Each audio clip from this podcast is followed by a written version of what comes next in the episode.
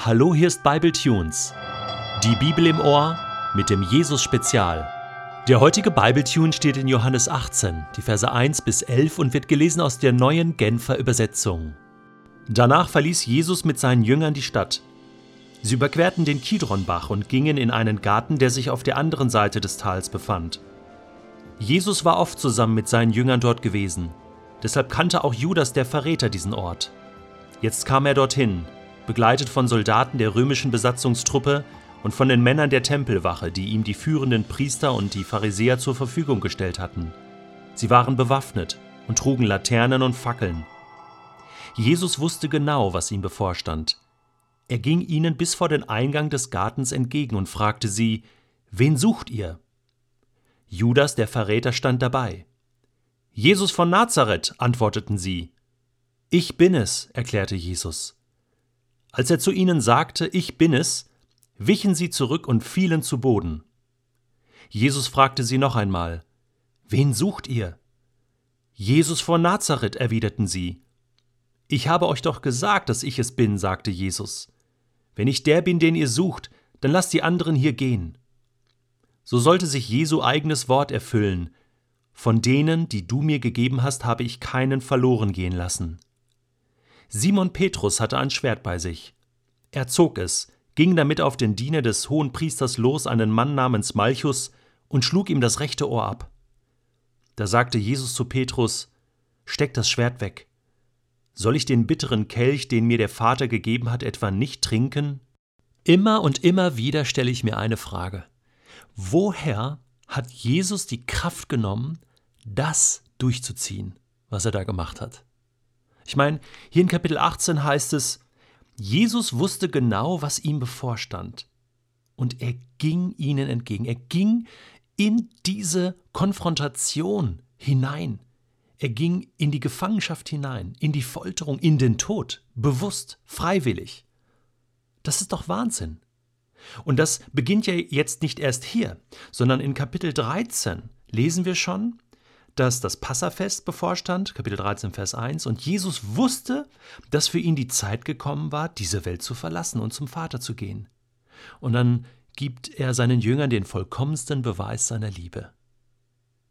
Also wenn ich wüsste, dass ich in der nächsten Woche gefangen genommen werden soll, gefoltert werde, sterben soll, ich glaube, das wird mich erlähmen. Ich hätte Fluchtgedanken, ich würde im Selbstmitleid versinken, oder wie ist das mit dir? Schon mal drüber nachgedacht, was Jesus da gemacht hat? Klar, er ist Sohn Gottes und er wusste genau, was passieren wird, aber auch als Mensch, er geht da hinein in diese Situation, er will das. Woher nimmt er die Kraft? Oder war Jesus etwa selbstmordgefährdet? Hatte er Suizidgedanken? War er depressiv? Ich meine, das ist ja ein Grund, warum Menschen sich das Leben nehmen, weil sie keine Hoffnung mehr haben. Oder in bestimmten religiösen Kontexten sich Bomben um den Körper schnallen und sich selbst und andere in die Luft sprengen, radikal, im Sinne eines heiligen Krieges, in der Hoffnung, dass man dadurch bei Gott besser ankommt, ewiges Leben bekommt, ewige Vergebung. Wie krank ist das? Jesus war kein Dschihadist. Jesus war nicht selbstmordgefährdet, sondern er ging bewusst in den Tod, und zwar aus Liebe. Aus Liebe zu uns Menschen. Und nur das hat ihm diese göttliche und überirdische Kraft gegeben, das zu tun, das durchzuziehen. Er wusste, was kam. Und er ging ja bewusst in die Situation hinein. Judas hatte ihn verraten. So konnten ihn diese Truppen finden. Und jetzt geht er denen sogar entgegen. Die suchen ihn und er fragt sie, wen sucht ihr? Ja, sie suchen Jesus von Nazareth. Und dann sagt er, ich bin es. Er stellt sich dem, was da kommt. Das ist so beeindruckend.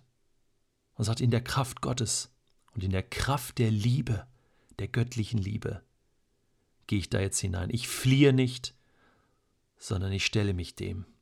Ich habe mich an dieser Stelle gefragt, habe ich auch diese Kraft? Kann ich mich auch den Schwierigkeiten und Herausforderungen in meinem Alltag stellen aus Liebe heraus?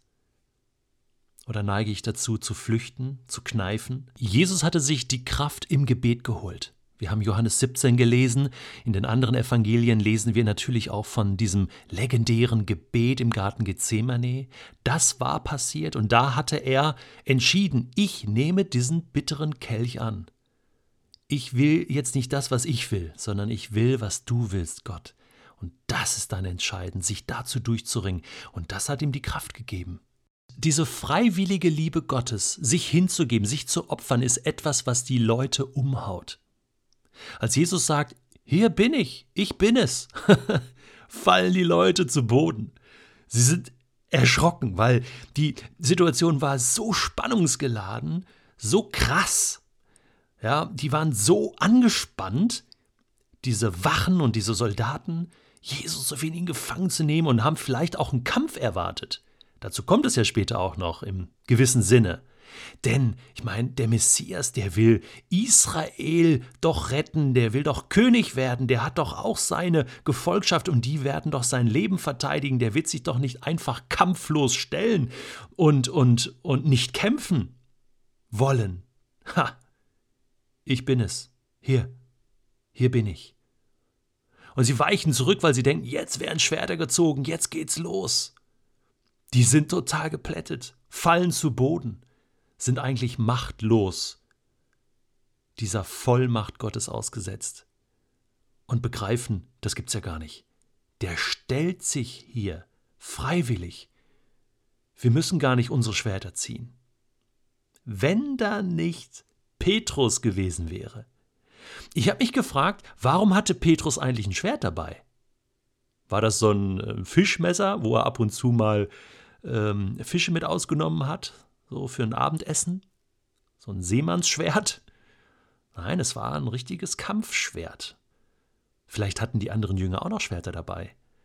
Wissen wir jetzt hier nicht. Petrus zog seins. Krass. Das heißt, ja, die haben schon immer so gedacht, sie müssten auch irgendwie ihr Leben und Jesus verteidigen. Und in dem Moment geht's mit Petrus durch. Er zieht sein Schwert. Und was jetzt hätte passieren können, wäre tatsächlich ein Desaster geworden. Wenn jetzt alle Jünger ihre Schwerter gezogen hätten, es wäre zum Kampf gekommen, zum blutigen Kampf mit Toten. Das hätte Jesus nicht mehr stoppen können. Und dann hätte man ihn zu Recht als Gewaltverbrecher, als Verräter kreuzigen können, und zwar aus römischer Sicht, und die Juden haben das ja sowieso gewollt. Aber dazu kommt es nicht. Die Liebe siegt. Jesus sagt ja an anderer Stelle, Petrus, wer das Schwert zieht, kommt um. Ich will das nicht. Und äh, ich könnte jetzt hier ein paar Legionen Engel bestellen. Also wenn wir doch kämpfen wollten, dann mein Vater wird mich beschützen. Nein, er wollte das nicht. Er wollte freiwillig diesen Erlösungsweg gehen. Und deswegen heilt er den Malchus. Ist toll, dass der hier erwähnt wird und dass er die Liebe Gottes erlebt, dieser Malchus. Das ist nochmal eine ganz eigene Geschichte würde ich gern wissen, wie das weitergegangen ist mit dem Malchus. Das ist ja krass. Ein geheiltes Ohr. Er bekommt sein Leben neu geschenkt. Und Jesus sagt jetzt das einzig Richtige. Steck das Schwert weg. Und zwar für immer. Ich werde diesen Kelch, den mein Vater mir gibt, trinken.